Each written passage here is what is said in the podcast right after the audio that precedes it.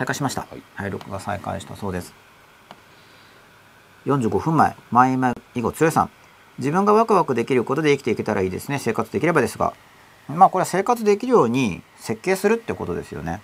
と僕は思います、うん。まあ生活生活できればっていう場合は多分生活費お金のことを考えてるんじゃないかと思うので生活できるとはいくらなのかっていうのを算出することから始めたらいいかなと思いますけど。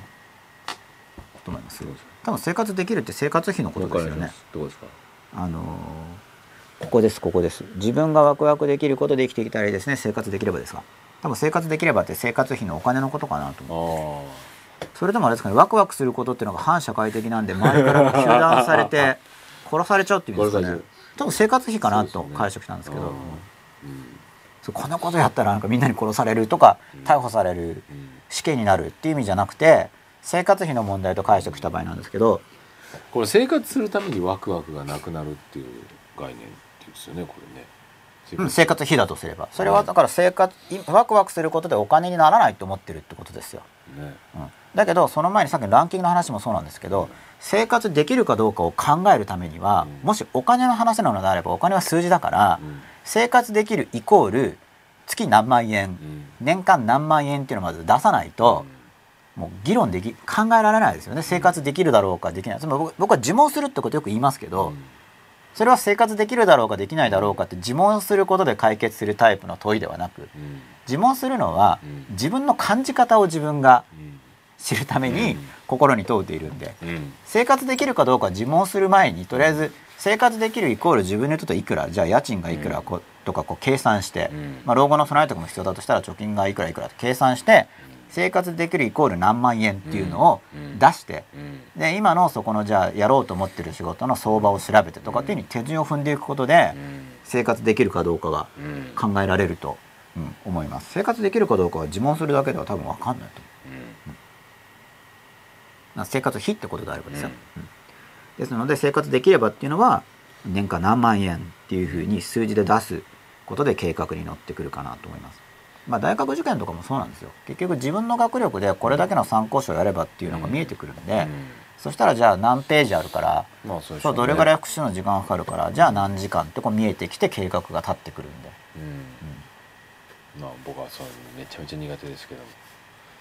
苦手だったら得意な人と組めばいいんですよ、うん。うん、そういうレビューはいいレビューだと思う。うん。計画立案能力が高い人と、まあ、その程度の計画だったら、うん。もう半日もかからないうちに話してるうちに計画できちゃうんでうん。あとやれば OK みたいな、まあ、この間の千春さんも計画的にやってたじゃないですか、うん。やっぱ自分の能力があって自分の能力でこれぐらいやればこうなるって読みがあって、で実行可能かどうかを検討して、そうですよね、タイプですよね。それはね、僕はもうワクワクするかどうかとかはいこのこの質問わからないですよ岡田で、まあ、生活はできるでしょう。生きたらいいですね生活。ワクワクすることがなかったら生活する必要がないじゃないですか、うん。極端にうん。っていうふうに思うんで。僕はね極端なんですけど。まあなんか生活できればのやっぱ意味によるんですけど、うん。基本的に生活できないってことほぼないと思いますよ、あのし仕事してるんだったら。だから僕生活まあ前前今囲碁強いさんさんが。だから子供とかいると、はい。僕は子供できてからですよ、ん。生活っていうのをちょっと考えなきゃいけないんだなっていうのが分かったのが、養育費がいるから。うん。まあ養育うん。費自分次第用語でいいかだといけど。いかようにもなるじゃないですか、うん。まあでもそれも計算できるじゃないですか、うん。子供をじゃあ学費とそうです。そこで初めて計算しましたよ、うんそういう意味では。だかで年間いくらいくらみたら、いな、うん、いくら必要かとかっていうのは初めて、そう一人だったら生活よりもワクワクしていることがないことに危機感を持つ方が先だろうなと思いますけどね。まあ、確かにワクワクすることがないんだったら、うん。探した方が探した生活の前にワクワクがないことの方がやばいと思いますよそういう意味では、うん。っていう視点がやっぱ重要かなと思いますよね。生活なんて一番どうにでもなんじゃないかなと僕は思いますけどね。うん。やっぱ豊かな国だからそれはやっぱ。ワクワクは貸してもらえないですけどね。お金はどこでも貸してくれるとこありますからね。僕はただ借金反対派なんですけど、ね、僕もそうですけど。いやいやそうじゃなくて何ていうんですかあの説明として。ああ。ワクワクを貸してくださいって誰も貸してくれないじゃないですか。うん。ワクワクを貸してくれると女性が現れるかもしれないですよ。だそういうふうにのりあきさんって言っそういう人を見つけなきゃいけない、て そうですか。うん。ワクワクを提供します。だからだから要するにでも最悪別にお金っていうのははい、誰かが要するに借りてくれるうん期間があるわけじゃないですか、うん最悪ね。はい。もう本当の本当これなかったら死んじゃうっていう時は一番救済期間があるのが生活じゃないですか。はい。でもまあ、生活保護もあるし、生活保護もあるし、はい。要するにいい一番どうにでもなるじゃないですか。逆に言えば、はい。この発想がいいか悪いかじゃないですよ、うん。そうなっちゃった時にはうんいくらになるけど、ワクワクとかはい。愛情とかっていうのはうんないですから、うん。そういう期間が、はい。自分で得るしかないものじゃないですか、はい。本当に意味で、うん。まあ、あとワクワクと知り合いですかね。うん。だまあそうですよね、だまあ知り合いも要するにやっぱり愛情でつながらないといけないですか、そういうそうそう愛情がつながっている知り合いがある程度いれば基本的に生活できないってことは多分ないですと思いよね、ますよやっぱりだから。とりあえずともうち来いよみたいな話になるじゃないですか、うん。ね、やっぱそっちの意識のあまりにもこうそっちにもちろんじ自分でお金稼ぐというのは大切なことですけどもそれが一番かっていうとはい。僕は違うなというのがすごく思うことですね、なんかそういうのが多い自立イコール一人でまずお金を稼ぐが一番上っていうはい。固定概念があまりにも強すぎるなと思って、うん。うん。僕はそれじゃないなと思うんですよ、はい。うん。次行っていいですか？いいですよ。はい、まあ、まあ、ぜひ僕は金額を計算してほしいなと思いますけどね。お金は計算できます。偏差値以上に数量化が簡単ですよ。あの大学受験の勉強とか以上にお金は。うんお金の方が足し引きとかが正確。あのまあそうですね勉強とかよりも。うん勉強でどの程度伸びるかの方が見積もりが難しいかなと思います。うん42分前、前々ご強いさんです。あ、続きに、続きあります。10分後ぐらいに。お金も知識も来来世に持っていけません。やはり僧侶ではないでしょうか。まあこれ僧侶は来世に持っていけるっていうことで永続性がより高いものをやった方が価値が高いんじゃないかっていうことが多分入ってるんじゃないかなと、うん思うんですけど、まあ、お金も知識も来世に持っていけるか持っていけないかも僕は知らないっていうのが僕の現実ですね。うん例えば来世というものがあるとして仮に現世金持ちが次お金持ちのお家庭に生まれるっていうルールがあるとしたら持ってけちゃうわけじゃないですか。例えばあのもしですよもし生まれ変わりがあってかつ今勉強してる人は来世ではその知識は比較的イーゼリーに獲得できるんですよっていう法則があるんだったら持ってけちゃうわけじゃないですか。で僕はどっちか知らないんですよ。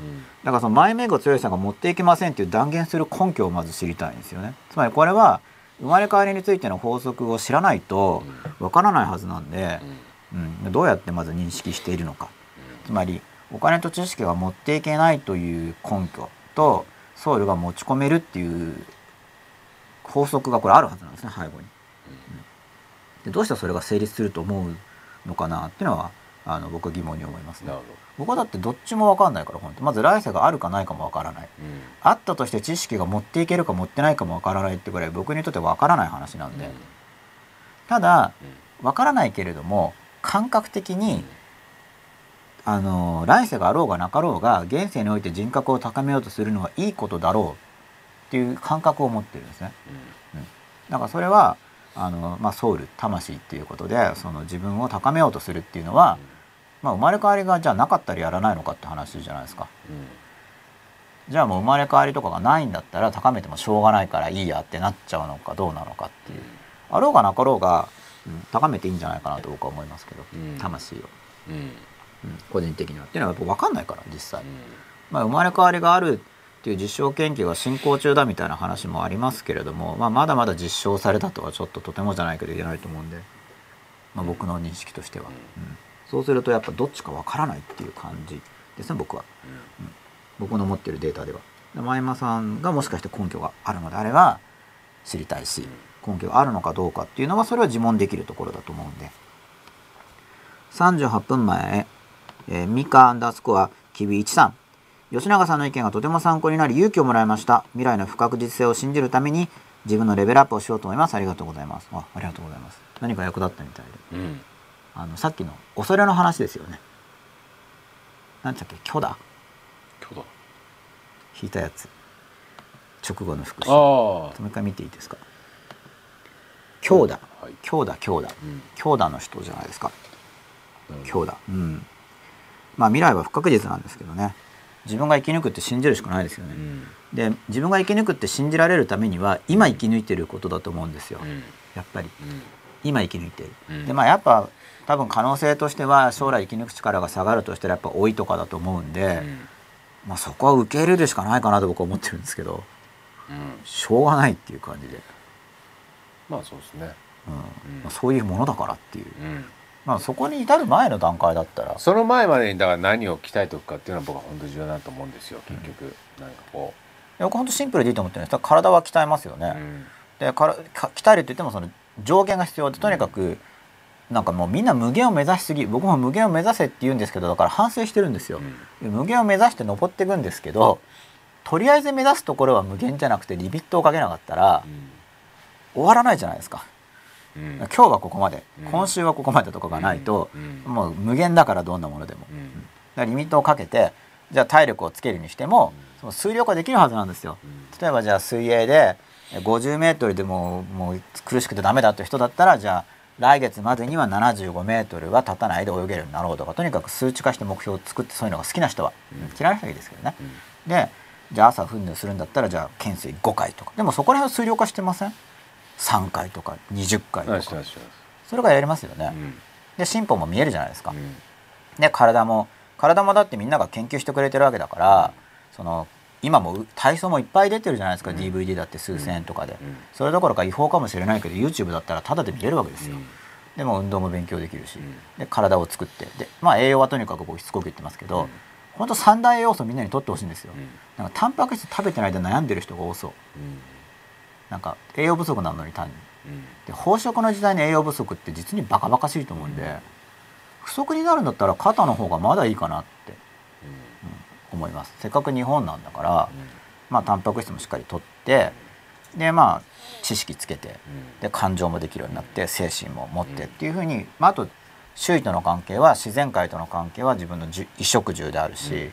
あと人間関係。うん。人間関係を実際に名前出して、うん。この人との関係をこうしようああしようっていうふうに作っていってあと経済関係。うん。お金どうしたいのか。うん。達成してったらいいと思います、うん。そうやって具体化して。うんお金持ちになりたいとかだとだからやっぱちょっと具体性が低いですからね。うん。もう具体化して計画練ってやっていくと、うん。うん。それでいいといいかなと僕は思います、まあ、それがそのレビューと申請にもなってうん。自分で具体的に目標を設定してそれに向かって走っていくっていうのはそのやっぱ申請。自分のなりたい姿に向かって走る道だと思うんで。19分前ペッティアンダースコアボニータさん大人は汚いっていう子供に世界はこんなに素晴らしいよって伝えられる大人の数が少ないんですよ。いや少ないですよね。多分。もしペティアンダースコアボニータさんこれどっち側なんですかね？ペティさんは子供側なのか大人側なのかどっちですかね？まあ時間的に大人側かな。うん。多分。うん。仮に大人だとします、まあ、大人だとしたらペティさんがそういう大人にまずやっぱなることですよね。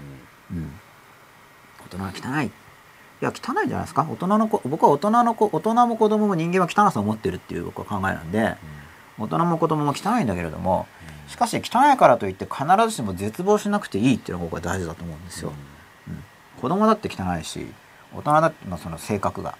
子供だって意地汚い性格持ってるし大人もずる賢いし汚いんですけれども、で自分にもそういう性質あるかもしれないけど、うん。絶望する必要はなくて希望を持って幸せになれると。これそうそういうと大人は汚いっていうに対して世界はこんなに素晴らしいよって。うん。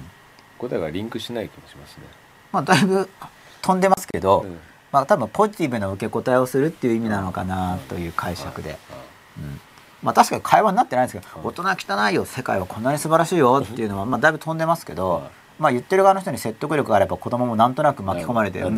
素晴らしいかもって思うかもしれないけど、まあでもそれで素晴らしいって言われてただ素晴らしいって感じるっていうのは、まあ、ちょっと、うん、もうちょっと根拠がある方がいいかなと思います。単に素晴らしいって言われて思い込むだけでは弱いから、どう素晴らしいなんで素晴らどう素晴らしいのか。やっぱどうなったら幸せになれるのかっていうのを教えてあげないと、うん。要はなんか一般的に言われてるプランがあの僕は尽くすっていうのを重視してるんですよ。尽くすって全部要素が揃っている。うん。だから全自分の人生っていうのを考えた時にこの世界の中で肉体を持って生きていてで心も持ってるからっていう要素を考えて、うん。心体精神魂とかと、うんあと外部との関係、う尽くせるなって考えてる、うん。でさらにゆとりがあれば自分の歴史的意思とかも考えて、うん。今の時代の流れの中でカーチャルをやっていくと。そこまでできれば自分の能力とうん。立場ができてきた時にうん。さらにいいなっていうプランを持ってるんですけどそれはなんか単純にいい大学入っていい会社に入ってえー結婚して子供を作ればいいんですよとかだとやっぱ子供が聞いてもうん。それ人生の全てなのって多分思うじゃないですか。それはやっぱり子供に分かるように、一通りの要素を全部言ってあげて、うん。ここはこうしてじゃあお金はこういうふうに作って資産形成をして、体はこう栄養とか運動とかこういうふうにやってとかやっぱ一通り全部言ってあげて、うん。あそれだったら幸せかなみたいに、うん。友達関係はこういう人とこういう関係を結んでとか、うん。まあその全体像をやっぱり言ってあげないとただ素晴らしいよって言われて納得しちゃう子の方が僕はなんか子供っぽすぎる気がしますね。そうですね。うん、なんかす素直すぎる。ういやそれであ素晴らしいんだって思ってもじゃあ本当に素晴らしい人生を歩めるかどうか疑問ってことです。ん。僕は汚い大人がいても幸せになれなきゃいけないと。自分の中に汚さを抱えたままでかつずる賢い大人がいる社会に出ていっても幸せになれる力を身につけてほしいなと思うんで大人が汚いからって絶望する必要はないなっていうふうに思いますね僕は、うん、実際汚いところはあると思うんで。あ大丈夫ですか？大丈夫ですよ。吉田さんが姿勢を正してるからこれは終わり終わりの。終わりの姿勢なのかなと思ってそうそう。僕はいいですけど、はい。もうさすがにちょっとぼちぼちこう1時半ですかあぼちぼちですか？なんかもうちょっと乗ってきちゃいましたね。そうだから常識ないとかって言われる原因の一つなのかもしれないんですが。はい14分前です。迫田由真さん。先ほどのコメントですが行動しても成果が出ないよりも行動の起こし方がわからないから成果が出ないという方が正しい表現です、うん、これはだから知識ですよね。知識。うん知識。まあだから捉え方で、うんやっぱ学科構成に問題があるのかな。もしそれを国民教育で達成するとすれば、うん。つまり今の科目割りの方法っていうのが人生の姿に即してないで、うん。あの読み書きそろばんみたいな話だから、うん。そもそも今の社会に生きる人生っていうのはこういうものでその要素の一個一個をこうやってやっていけばうまくいきますよっていうのをイメージ湧くようにもっと、まあそうん教えてあげないとただ学校の勉強頑張ってもやっぱわからないかなと思う。でそれがなんか勉強役立たないという実感に、まあねうん、つながってる感じがしますね。はい。うん。まあでも本当運動したかったら運動の仕方をリサーチしてやれば結果出るわけだし、うんお金欲しかったら稼ぎ方をリサーチしてやれば結果出るわけだし、うん結局まあどうなりたいかっていうのを考えた時にやっぱ勉強してやっていくと早い。うん。でそこで変なレビューを入れないためにはやっぱできないっていう話を弾かなくちゃいけないとか、うん。あと方法を勉強する時も、うん。結果出ないのに出たそうに言ってるエセ知識っていうのがいっぱい流通してるんで、うん。それは見抜かない見抜けないといけないですよね、うん。ある程度、うん。変なのに引っかかっちゃうからそうしないと、うん。まあ、行動の起こし方は僕もだから教えていきたいところではあります。わからない人たち結局みんな同じような教育を受けてるからわからないポイントが共通してる気がするんですよね。だからそこは提供できると思うんである程度、うん、まあちょっと提供しだすとまた大変だからうんはい。ちょっと自分の勉強さらにして、はい。その後にやるかもしれないという感じですね、はい。9分前南谷ノートさんです。吉田吉永さんと吉田さんでユニットポッドキャストやってほしいです。このあユニットポッドキャストか。ポッドキャストっていうかユニットの名前かと思いユますここに2人であるじゃないですか。ポッドキャストするって意味じゃないですか。あ多分。吉永さんの鋭い作詞と吉田さんの作曲でなど年1回今回は0時小屋放送ごちそうさまです。あ年に1回ぐらい曲出してほしいってことじゃないですか。ああ会話じゃなくて。僕し僕作詞で吉田さん作曲で吉田さんが歌うみたいなうんユニットどもう喋りはいいってこと希望が来ました。あ曲聴きたいってことじゃないですかええそれは。吉田さんの曲を、うん。僕も吉田さんの曲聴きたいですよ。1分前ペティアンダースコアボニータさんです。リンクしてないんですけどわら大人は汚いっていう子供は世の中に対して不信感があるんですよ。だから良いところを見せて希望を与えてあげてほしいんです。うーんそっか。僕はこのやりちょっと上げてほしいんですっていうの。は、うん。ペティ・ボニートさんはななんなんなんですかね、ま、周りの大人に対する要望ですよね要お望う周りというか世の中の大人に対してそういう要望を持ってるってことだと思うんですけど、うん。ペティ・ボニートさんはどうなんですかね。おおそう僕もそれしかないじゃないですか。大人側か子供側かも実はよく分かってないうん。まあ大人側だと思ってるんですけど一応。うん。時間的にですそれは、うん。もう不信感があることが分かってたらもう、あとはもう。僕はただその良いところを見せて希望を与えるっていうのは、それがあのワークするんだったらいいんですけれども、僕としては汚さがあっても自分は幸汚さがある中でも自分は幸せに生きていけるっていう力が重要だと思ってるんで、もしこの良いところを見せるっていうのが実際の現実とは乖離してるんだとしたら子供に悪影響を与えちゃうと思います、つまりその時に教わったように生きていた時に結果が出ないっていう将来につながっちゃうから、うん。単に良いところを見せるというよりは、まあ、ちょっと良いところの意味によるんですけど、実際その子が幸せになれるように教えてあげるっていうのがすごい大事だと。悪いところを隠蔽して良さそうなところだけ切りだ切り出してしまったら実際にはうまくいかない方法を夢見ちゃうじゃないですか。それはそれは、うん、そそうするとその甘くないよみたいな話になっちゃうんだと思うんで、汚いところがあってもその子は幸せになれると。でそれはどうすれば幸せになれるのか。っていう具体的な生き方、まあ、どういう知識を獲得していったらいいかとか、うん。そういうのをその子に教えてあげるのがいいかなって思うんですよね。つまり良いところを見せるっていうよりはその子は幸せになれるよっていうところの希望。とその子だけじゃなくて周りの人も幸せにできるしまあちょっと社会が幸せになるか僕もちょっと分かんないんですけど、それをそういう人が増えていけば幸せになるし社会の幸せのために努力することは少なくともできる、うん。っていうのは子供に教えられると思います。3分前貞子 RR さん。ところで吉永さんのノート術の本買いました。ありがとうございますペン圧の話ボールペンよりも鉛筆という話好きです。いやこれも嬉しいんですけれども、そうこれ絶対法則じゃないんで別に。あそういう話が書いてあるんですよ、はい。うん。まあ、ただ単純化するんで本に書くときにこれも実は僕若干反省してるんですけど、その絶対法則とかで全然ないんであくまで大きな、うん傾向ですからもちろん貞子 RR さんが好きっていういうことであれば実行してくださって構わないんですけど僕もボールペン使ってるから別に、もっぱら鉛筆派になりました。はい、本当だ。前目が強さん私もそれを受けもっぱら鉛筆派になりました。筆圧強く心がけてます。吉永先生に感謝です。ありがとうございます。ただあの使ってるんですよボールペンも僕も使ってますからね。うん。あの特に講義ノートを取る時とかはボールペンよりも鉛筆シャーペンの方が僕はいいっていう立場。ただ自分のカードとか作る時は僕はボールペンとかでやってるしノートもボールペンでも僕も取るんで大量の知識をずっとノートを取っていく時にはシャーペンの方がいいけれどもボールペンにも優位性あるんで特にその通過してきて通過してきてる人の場合にはつまり鉛筆もやったしシャーペンもやったし筆もやったしっていうふうに通過してきてる人の場合にはボールペンの利便性があの優先されるというか、その利便性が生きる機会もいっぱいあると思うんで、まあ、あくまでその知識を大量に講義形式で受ける場合のノートとか問題集を地道に解いていく時のノートについての話なんで、かなり単純化してますからね。30秒前。 Betty underscore Bonita さん。すみません。私は大人ですけど今は日本に住んでないので日本の大人に変わってほしいので。うん。まあだからあれです日本に住んでないからできないと思ってほしくないっていうことですよね要は。他人に、他人に期待するって話になっちゃってるところを通ったわけですよね吉田さんが言ったのは。ああそうですね。うん。うん。まあ日本に住んでなくても確かにやりようはありますからね。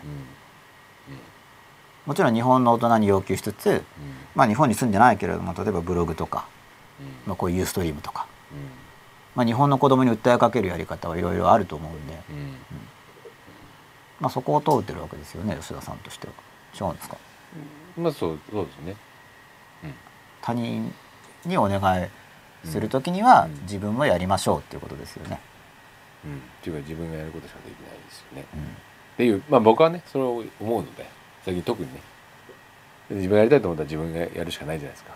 こうあるべきまあだと思ったら僕もそれそれで保証微微力微微力？微力？微力ながらだから。自分なりに。まあもう要するにねもう外歩いてる時常にあの大人幸せそうだなってどうやってでパッションパッションと継続だと思うんですよ、うん。例えばこのペティアンダースコアボニータさんが日本の子供に希望を与えるんだっていうことに対してパッションを持ってるとするじゃないですか、うん。でパッションを持ってるから外国に住んでるのになんか日本の子供のためにメッセージを継続して送ってるとか、あの日本に来た時には子供たちに向かって一生懸命語りかけてるとか、うん。それをやっぱ5年10年15年継続していけば、うん。そのパッションを継続している姿っていうのが周りの人に響いて、うん。うん。っていうことになると思うんですよ。うん。で皆さんやってくださいねってやっぱりパッションが感じられないですよね。うん。基本的に。うん。だからパッションないんですよ。うん。だって日本に住んでないからやらないって言ってるわけだから。い 厳しいですねやパッションはないです。つまりパッションはないけれども日本の大人は、あ日本にいる時はそうすべきだよ、まあそうですね、まあパッションがあったらぜひ日本に帰ってきて。いやいなくても今にインターネットからできるし。ああと日本に来た時にたまたまうん。いかに日本の子供たちにとあの、語りかけて素敵るかな大人だなっつってね。いやその多分ね素敵な大人が別になんでしょうね。全員がなるいや僕から見たらこのペティ・ボニータスのやり方は子供に汚いって言われます。おだって日本に住んでないからやらないって言ってるわけだからやっぱり大人は汚いじゃんって。厳しいですね。いやいや子供はそう思うと思いますよ。まあ確かにね。自分が住んでないから人にやれって言ってるんでやっぱ大人は汚いねって、うん。うん、言われる人になってると思うこのペティさんが。あ今は。でもそれをでもあえてこうじ演じてるかもしれないですけど。そんな大人を。どはいつまりそんな大人は嫌でしょって言ってみんなに実例として出してなんか実感してほしいのかもしれないですよ。もう分かんない。そのインターネットだから実際の姿とか。ですね。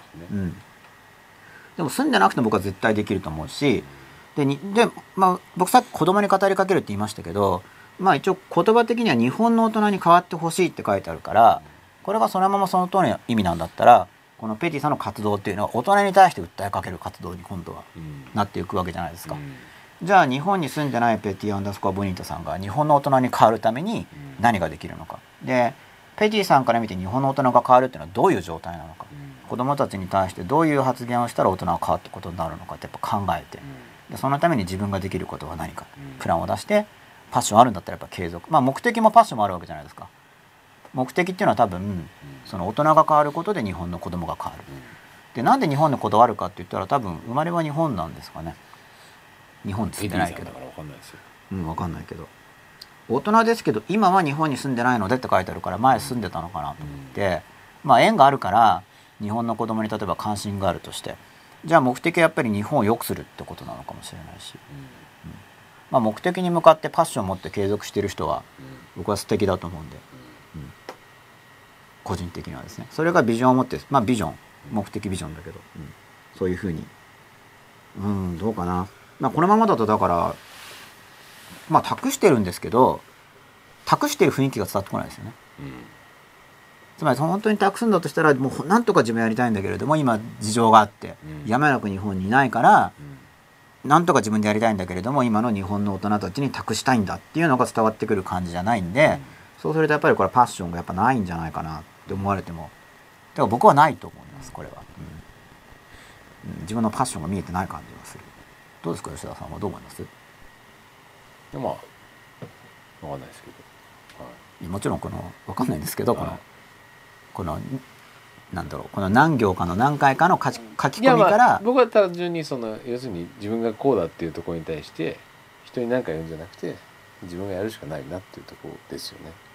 もうそれだけだなっていう、自分の人生はもう自分でうん。やるしかないと思うんで、うん。はい、だから、うん、そうですね。大人は汚いって子供たちが思ってんだったら綺麗な大人に自分がどうやったらなれるかっていうことを考えるのがもう最優先かなと、まあ、その子供本人がまずそうですよね、じゃあ君は汚い大人じゃないのになりたいのかを確認して、うん。うん。うんつまり嫌だから言ってるんだろうから、うん。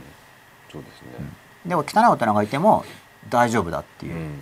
汚い大人がいだから汚い大人が子供そうですね。だから綺麗な大人を見に自分がなるってそれを見せてあげればいいじゃないですかっていう感じですね僕はね。うん、僕はまずその汚いの内容も聞いて子供がなんで汚いと思ったのか。それからなんか謀略論とかで汚いと思ってるんだったら、まあ典型的な謀略について勉強してもらって、うん。うん。そういうものに引っかからない知性を磨く。うん。その子供は、そうですね、まあもっとこう広いイメージの話なんでしょうけどねおそらくね、うんそういうイメージうんまあおそらくって言っちゃうとちょっと愚痴っちゃったかなっていうだけなのかなって僕は思ってるんですけど ファッションがだからないから、なるほど、うん、ないって言うと、まあ、一応ちょっとはあるから言うんですけど、まあだからまああるないって二分法で言っちゃったらない側になると思うんで、うん。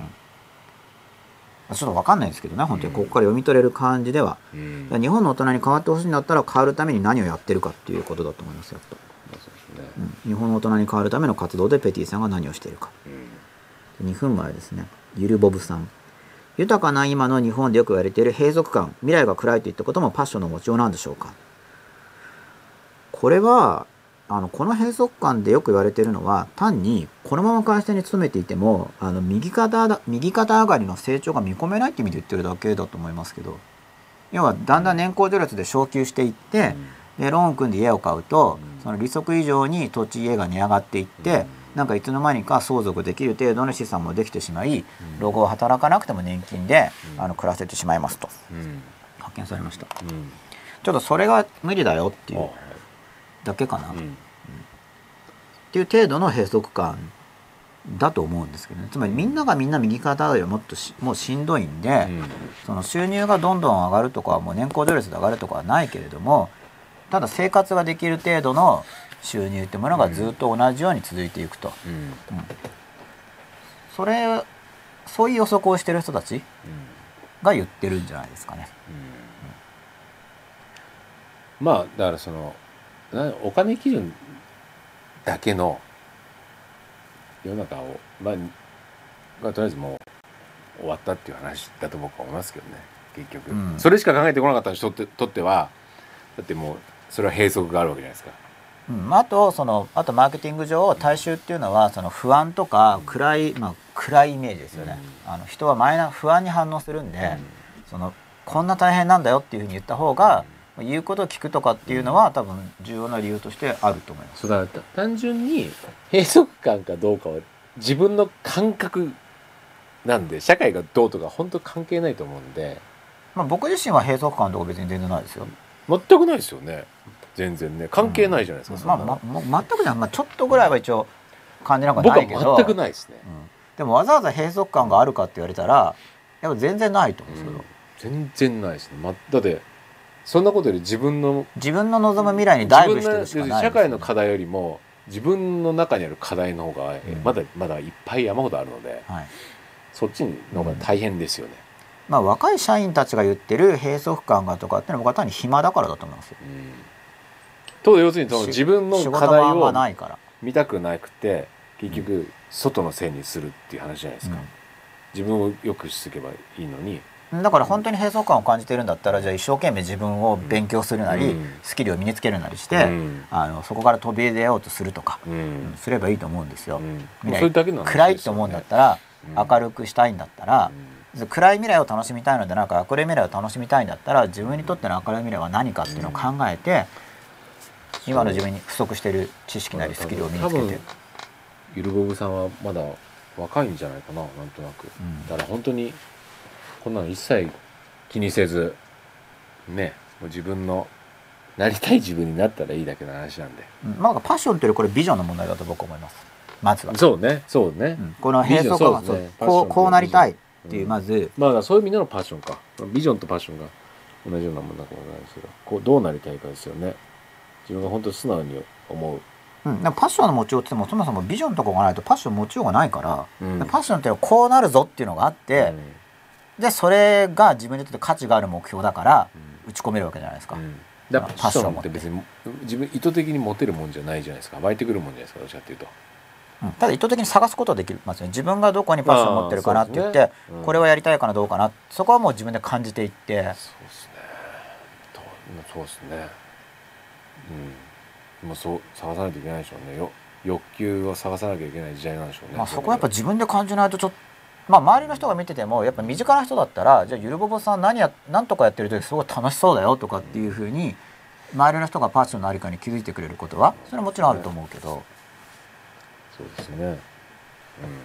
パッションっていうのもかなり個人的なものになっちゃうんで。うん、うん、まあそうそうそうですよね、で僕例えばプロテインシェイク飲むのにパッション持ってますけど美味しいって思って飲んでますけど、あれと人によってもドロドロして気持ち悪いとかっていう人もいるわけで、うん。うん。まあ、全然人によって違いますからね。うん。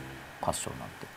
で僕は例えばあのこういうことを教えたいとかっていうのを思っていて、まあ、僕はこの番組も一応自分なりにはパッションを持ってやってるわけですよ。うんだけど、うん、みんながやりたたいかって言社会人2ったらそう年とか生、2年2年目ですって、うん、あイルボブさん？うん。イルボブさん1分前。まだ社会人2年目です。不安のマーケティングですか？不安って言わなきゃいけないような気もして自分がちょっと流されてる気がしました。自分の幸せや課題に気持ち向けていきたいと思います。でもこれもうバリバリ向けでいいと思いますけどね、うん。まあ、社会人2年目ってことは多分若いわけなんでじゃあエルボブさんは今後の人生でどうなりたいのかって考えて。うん。で今の自分よりジャンプアップするほどその不足部分を埋めるための努力が要求されちゃうじゃないですか。だからそこはバランスなんでどの程度その変わるために自分は投じられるのかコストエネルギー時間うん。お金、うん、で考えて調整して。でもどんどんどんどん進めると思いますよまだまだ日本なんていうのは。うん。てかもう全然進めると思いますよ本人でその意図があるなら。うん。うんただその閉塞感があるっていう人はなんかほっぽっといてもって意味だと思うんでうん。何もしなくても、うん。なんかなんとなうくん。会社に行ってるだけではうん。閉塞感っていうぐらいの意味だと思うんですよ。うん。まだまだその景気が停滞したとはいえ、あのが頑張っていける人うん。自分で、うん。うん。にとってはそういう人でも閉塞するほど悪化してないと思いますけど、うん。全然。でそれをその社会人2年目で周りの人に影響を受けてると思うんだったらやっぱもっとうまくいってる人と会った方がいいと思いますよ。でもしそれゆるぼぶさん女性だとしたら女性は有利なんで社会人2年目で若い女性っていうのは成功してる男性も会いますからね。まあ変な下心も持たれるかもしれないけどそこをうまくかわすスキルも身につけつつやっぱうまくいってる人の話聞けばイメージ変わると思うんで。うんまあうまくいってる人はやっぱり自分をなんなんていうの？自分を磨くというかやっぱり自分に対して投資してますよね。いわゆるその自分の高い花が折れるまで頑張るんですよやっ。ぱりそうですよね。うん本当そうと。周りの人たちは折れろって願ってるかもしれないけど。パワーと時間をこう集中させてるなとは本当なんですよね。でも自分を良くするしか、だからそれが一番信用できるじゃないですか。うんもう結局それが上質なサービスにもつながりますしね結局当然だよなっていう話なんですよね。まあ、だから結局当たり前の話なんですけど、そんなの当たり前じゃんっていううんことなんですけど、当たり前のことだから言っていくのがやっぱ大事かなと。僕の言ってることのほとんどは結構当たり前なんですよ。その割には変なこと言うとかも言われる。まあ当たり前のこととエクセントリックなことが混ざってるんですかね、僕は。うんまあでも自分の進歩のために頑張るなんていうのはうん当たり前ですよね。うん7分前、なんだねノートさんです。99回も終わりですね。お世話になりました。あ99回やっと終わりが近づいてきたということで、ですね。うん、まとめに入ってきましたね。はい。吉田さんいい笑顔ですよ。吉永さんかっこいい感じです。なんか褒めて締めるみたいはない感じのうん書き込みもいただきまして、はい。このぐらいですか？99次はあれですよね。もう最終夜そうですね。あ第100夜ですよ。そうか。そうですよ。まあ時間とかまた今度、はいまあ今あの最終夜の観覧希望のはい。あのいただいてますので、ちょっとはいこれで時間とかをこの後で吉田さんと調整して、はい。まあ応募してくださった皆さんには、はいメールなり電話なりでご連絡しますので、まあそれであの質問では映らないこともできるんですかって言われたんですけど、い。映らないこと。うんまあそれは真っ裸の最終回なのに。うん、まあそれはまあ希望すればできますよね。吉田さんとしては出てほしいですか？真っ裸の最終回ですからね。うんそれで参加していただいて、はい映らないでっていうのは、まあ理由によりますかね。はい。映りたくないんじゃないですかなんか単に。まあ事情もあるかもしれない。ですけど、うんどっちもいいんですけど、なんかね。まあ僕は個人的にはその要するにそういうき、そういうあんまり概念を持ってきても面白くないじゃないですか。うん、なんか映ってるか映ってないかって気にしながら話してても、まあそうですよね。真っ裸じゃない話さないつもりなんじゃないですかだから一応。まあ個人的にはまあ別に映らない人がいてもいいかなと僕は思いますけど、まあそれで例えばそれがあのもし心の壁があるんだったら、うってガンガンやってる人見たらなんかちょっと心の壁が崩れるかもしれないし。そうですね。そうしましょう。わかんない最初は出てくれる人もどれぐらいガンガンなのか最初はこうもわかんないけど。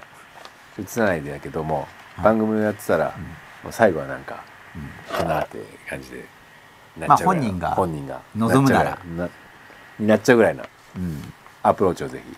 そうですか僕は別に見ててもいいと思うんですけどね。あそのなんていうんですかみんなで話すのに参加しないしないって意味じゃないですか。か？多分、うん、そうそれはちょっとなんだろう。遠慮しちゃうんじゃないでしょうか。あそれわかんないですけどね。そこも聞かないと。うまあ別に映らないって言ってもただ何かの表紙にちょっと出ちゃうかもしれすないですけどどうしましょうか。わざわざ映すことはしないっていう意味で、どうでやろうかまあ、それも考えたいですね、真面目なこう勉強の話聞きたい人もいるんですけどまあちょっと番組のコンセプト的に そっち行くかちょっとわかんないんで。なそれはちょっと別であのぜひ。流れ流れで。うんまあそういうそういう話になるかもしれないんで、うんまあちょっと話題は違くなるかもしれないですね。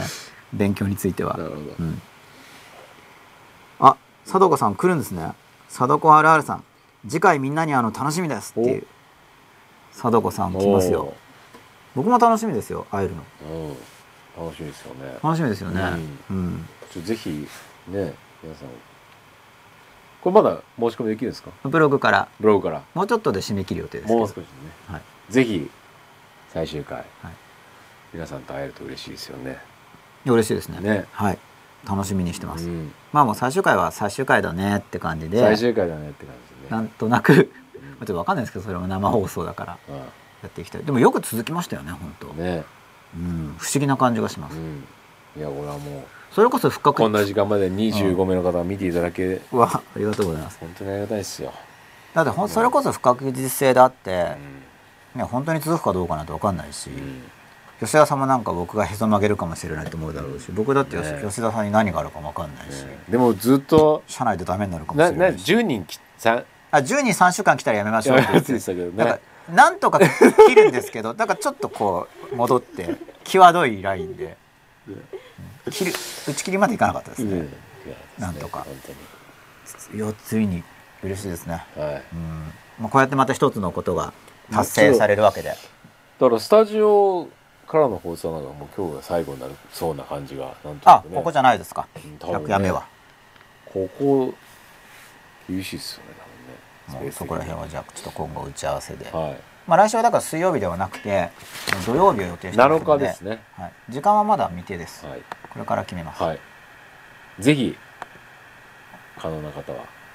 吉田さんとしてはやっぱ来てほしい、要はぜひお会いしたいですよね。どんな方が見ていただいたのかっていうのは。まあ、やっぱ生で聞きたいですいよね。やもうぜひいろんな話をこう、やっぱツイッターだと、まあ、かなり限界があるんで、うん。いろいろ僕コメントしてますけど、うん。えらく誤解してる可能性はすごくうんやっぱ僕、うん。やはりこの文字数は、うん。まあそれもお互い了解のもとでそうね。信頼関係をねやっぱり感じね、まあ誤解されてももしょうがないかなうん。みたいな感じでやらないと、あくまで。そもそも無理ですからねこの文字数。は、まあパタカっていうテーマでやってますんでね。はい、番組が成立すれば OK っていう感じでお願いいたします。はい。いや今日はこんなもんですか？そうですね。今日はって言ってももう最後スタジオ最後ですけどもうだって2時ねですよ、2時ですか。うん。僕だからそういう感覚はあんまないんですね。確かに2時って言僕ったらなん一応社会人データとして2時ってのは見てる方とかはもう2時ってのは理解できるんですけど、はいあの1時でもなく3時まで2時だって理解できるんですけどその2時が持ってる、うん。そのなんだろうコノテーション単語が持ってるうん。社会的含意がよくわかんないんですよだから、まあそういうよくわかんないんだよっていうのを告白したところでですね、はい。するまではなく分かってるのかもしれないですけれども、は。い そうだ。社会的常識と、ひね、こう自分のねはい。個人としての愛情的なこう、相手を思う気持ちみたいなものはやっぱりこう、あそうそう相手のことが分かれば、うん。そう思うばかり社会じゃなくてやっぱますからね相手のことをね思う気持ちはちゃんと吉田さんに身とってにつけていきたいっていうね。良きように。いやもちろん身につけたいです。僕も一応いい人になりたいんですいい人ね。もちろん、まあいいのっていや良き心になっていきたいってですね。結果としてね。うん。それをずっと気持ち自分が気持ちいい状態をやっぱ結局それも自分が理想と思う方向に向かって進みたいってことなんで、うんでね。あくまで自分の価値観が前提にはなってますけれども、うん。ねうんこういう人がいい人であるってはい。今の自分が思っていて今の自分からしたらそっちに進めたら自分がまあもちろん実際進んでみたらちょっと違うかなとか、あと未来像も変わるかもしれない。大事なのはそれを思い続けることですよね死ぬまでね。そうすればねずーっと成長しできるじゃないですかもうとにかく幸せになることだと思いますよ。とにかく幸せになりましょだもうだから幸せになろうっていうふうになんか真面目に思ってる人が多分あんまりいないんで。うああそうですね。真面目に本当に要するにそうです例えば大学に受かろうとかっていうのは真面目に捉えてる人がそこそこいると思うんですよ、受かるために計画して勉強して塾に行って、で大学の幸せになるための努力よりも大学に受かるための努力の方が多いってどう考えてもバランスがおかしいからどう考えてもっていうのは僕がどう考えてもですよ。うんつまり幸せになる方が目的であって大学合格とか入社とか結婚とかはうん。幸せになるための手段ですからね、あ手段だと僕は思ってるわけです、うん。そしたら幸せになるプロジェクトの方により多くのうん。その資源を割くべきであって、人間が幸せになるためにはどうなったらいいのかとかっていう方がリソースを割くべきだと思うんですよ。なぜかって言ったらそっちの方が目的で重要だから。しかも人間がって言ってもその自分がですよ。自分が幸せになるためにはどうなるのか。うん。でそのためには結局自分で自分を知らないともう分かんないから、うん、そうしないとこんなことじゃなかったって後で思うと思うんですよ、幸せになれると思ってこうやっていろいろ頑張ってきたけどって言ってなんか幸せじゃないなって。でよく考えてみたらそもそも自分が何が幸せか分かんなかったみたいな、まあ、ある意味何とも間抜けな話になっちゃうじゃないですか、それって。ありますね。うん、やっぱそれはやっぱ自分で、まあ、特にゆるぼぶさんはさっき社会人2年目なんで,、でゆるぼぶさんにとっての幸せは何かって考えて、うんで考えて歩んで外れてる場合っていうのはやっぱ考えてない場合とちょっと違うと思うんで後で思うのが、うん。だからもうこれが幸せかなと思ったら実際動いてみて試してみて。それでもう体感を積み、う。ね経験を積み重ねていくしかない真っですよね。裸の中でもそのライフスタイルについては実験できるって話したと思うんですよ、うん。例えば朝から晩までテレビゴロゴロ見て暮らしたいんだって人であれば、まあ、3日とか1日とかやってみればうん。感触つかめるじゃないですか、実験できることを実験したり例えばその海辺の白い家に住みたいとかっていう夢を持ってる人がいれば、そういうあのペンションみたいなのを探して、ね。本当に泊まってみて、あの感触をつかんでみればできるじゃないですか、うん。その本当に実現する時のコストが高すぎても、疑似的な体験をもっと安くできるものはうん。早めに体験して実際どうなのかってその塩梅を自分で感じないと、未体験のものだと変なファンタジー持って憧れてるかもしれないから、うん。うん。確かあくまで現実的に自分がこれはいいって思えるライフスタイルを探していくことが大事かなと思ってるんですが。うんはい。はい。お。4分前佐渡川 RR さん申し込みはどれくらい人数集まってるんですか、まあ、これ一応今のところじゃあ秘密で。はい。来週のお楽しみとはい。いうことにしたいと思います。僕結構そういうの言わないですね。うん隠れたがる派。あんまいないですよね。要するに何十人もすごいワイワイとかない、はい。うん、てか僕そうもし何十人も来たら多分その前で締め切っちゃうんで、まあ、2枚。結局喋れないんですよ人数多くなっちゃうと。前忘年会で一応締め切ったんですよ30で。前回50回の時って何何名いらっしゃいました？えーっともう45人とかだと思いますよ、ですよねうん。って考えると今回は、やっぱね45人ぐらいが話すとなると結構限度に近くて、まあ、本当はそうですよね。もう10人だともうやっぱは、うん、話すの難しいですね。うんでも30人とかってなっちゃうとやっぱもう、まあ、クラスに向けて授業とかできるけど、まあ、話せない、まあ、回ってって一人一言とかはできますけど、ここに書いてある方はみんないますっていうわけじゃないんですか？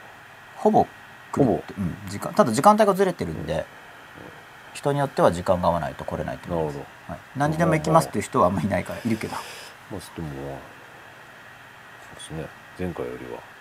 前回よりは。やっね。ぱ最後っていうことと、あと見てる人も増えてるんじゃないですか。ですね。100回だから。はい。でもぜひまだまだ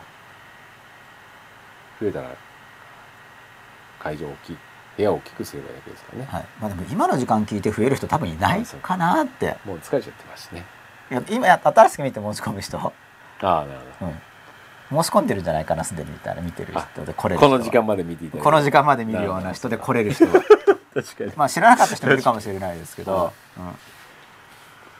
うん、6分前ナンダーネノートさん後ろの声可愛いでした。ご苦労様です。ありがとうございます。後ろの声に変わって後ろの声に変わって俺を言いました。後ろの声さん何かありますか？ないそうなので、はい。2分前前々ごつよさんです。お二人の熱意伝わり感動してます。ありがとうございました。ありがとうございました。ありがとうございます。嬉しいです。1分前アンナ337788さん来週で終わってしまうのですね。ぜひまた不定期でも続けていただきたいです。どうもありがとうございます。ありがとうございます。終わりを惜しんでくださる方がいはいるというのは嬉しいです。ねありがたいことですね。ありがたいですよ。本当にありがたいことですね。いやいや本当に。めちゃめちゃありがたいですよ、そうですよね。うん。ということで来週は水曜日はお休みで、はい。土曜日になるんですが、はい。時間は未定なので、はい。水曜日に一応ここの画面にはユーストリームには何か出ますか？あメッセージみたいな感じで。7日だよって。うん何が何時だよみたいな。まあ出るかもしれないですしあと僕のメルマガとかでもお知らせしようと思います。来週の放送までには時間も決めそうですね。ね。決まってる方がいいですよね。ね。はい、あとこの来てくださってる方方にあ来た場所予定の方にも、まあじまあ、場所の前にとりあえず時間だけでもまあお知らせしとかないといけないんで。近辺東京東京近辺。東京外かもしれない。東京大体東京。大体東京ですね。はい、まあメールします皆さんには。はい。ということで、えー第99でした。はい。ちょっと名残惜しいですけれども、はい。よくここまではい。続いてきたなと思います。本皆さんも本当に見てくださってありがとうございます幸せになりましょう。2時過ぎまで。あそうですね。幸せになるためはのい。真っ裸なんで、はい。真っ裸が目的というよりも、はい。幸せの方が目的ですから。はい。